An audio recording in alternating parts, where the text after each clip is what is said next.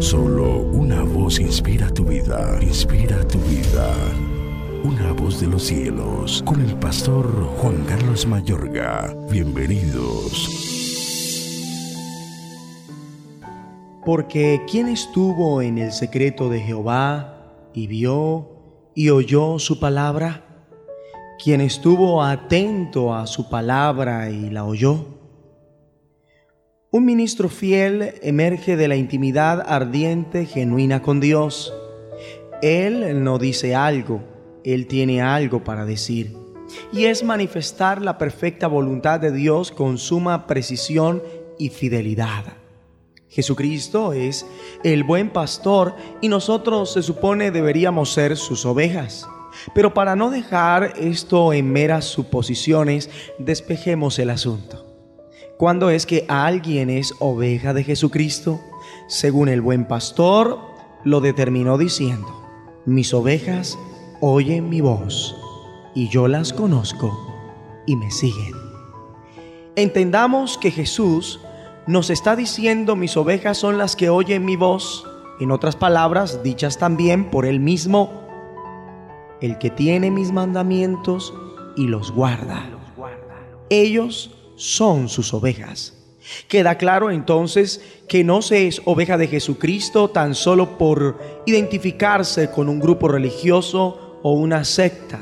Hay que ser hacedor de todo lo que Dios dice para poder afirmar que definitivamente usted, amado oyente, está bajo el callado de Jesucristo. Por otra parte, este pastoreo se da comenzando con la transmisión fiel del mensaje de Dios mensaje que debe ser emitido por aquellos a los que Jesús tuvo por fieles para el ministerio, ya sea el de apóstol, maestro, evangelista, pastor, profeta. Son los ministerios los encargados de dar con exactitud la palabra que viene de Dios. Pues aunque toda la palabra es útil para enseñar, redarguir, corregir, instruir, la palabra dada por los ministerios debe ser exacta. Porque recuerden lo que Jesús le dijo al diablo para resistirlo en el día que lo tentó.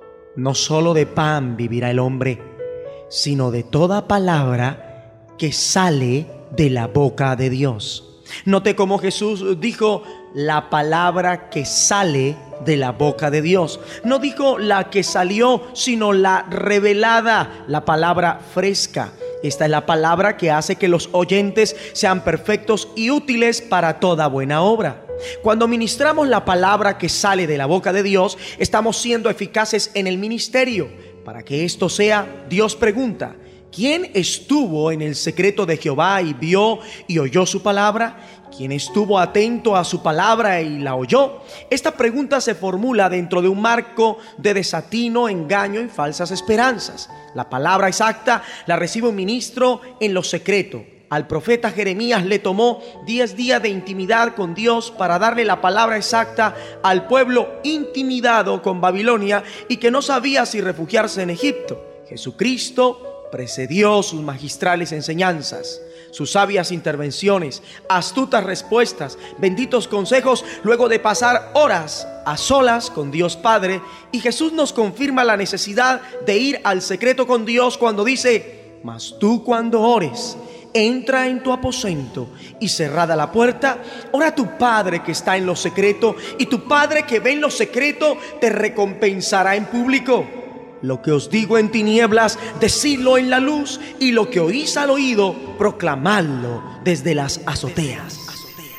Una voz de los cielos, escúchanos, será de bendición para tu vida. bendición para tu vida.